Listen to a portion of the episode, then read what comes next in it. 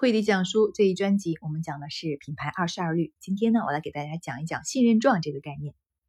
我们先说个场景啊，那你去餐厅吃饭的时候呢，一个排长队，一个空无一人，你会选哪个？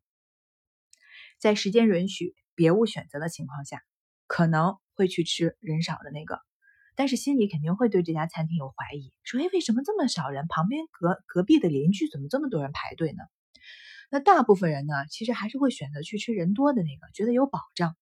那这就是我们这节要讲的信任状的力量。顾客呢都是多疑的，品牌商自己喊的口号，大家都会倾向于去怀疑。所以呢，品牌尤其是新品牌，就需要有一个信任状来背书。那领先地位首先就是一种信任状了。上节我们介绍了，如果你不是领先的，就创造一个细分品类，让你成为第一。那在公关过程当中，信任状就更加重要了。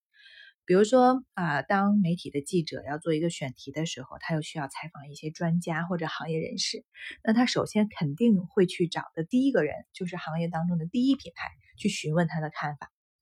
那现在很多创业公司呢，也会用投资机构来宣传，也是在寻求背书。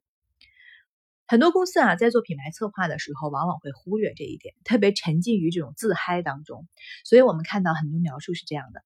口感好，省钱，安装容易，更大、更轻、更快等等。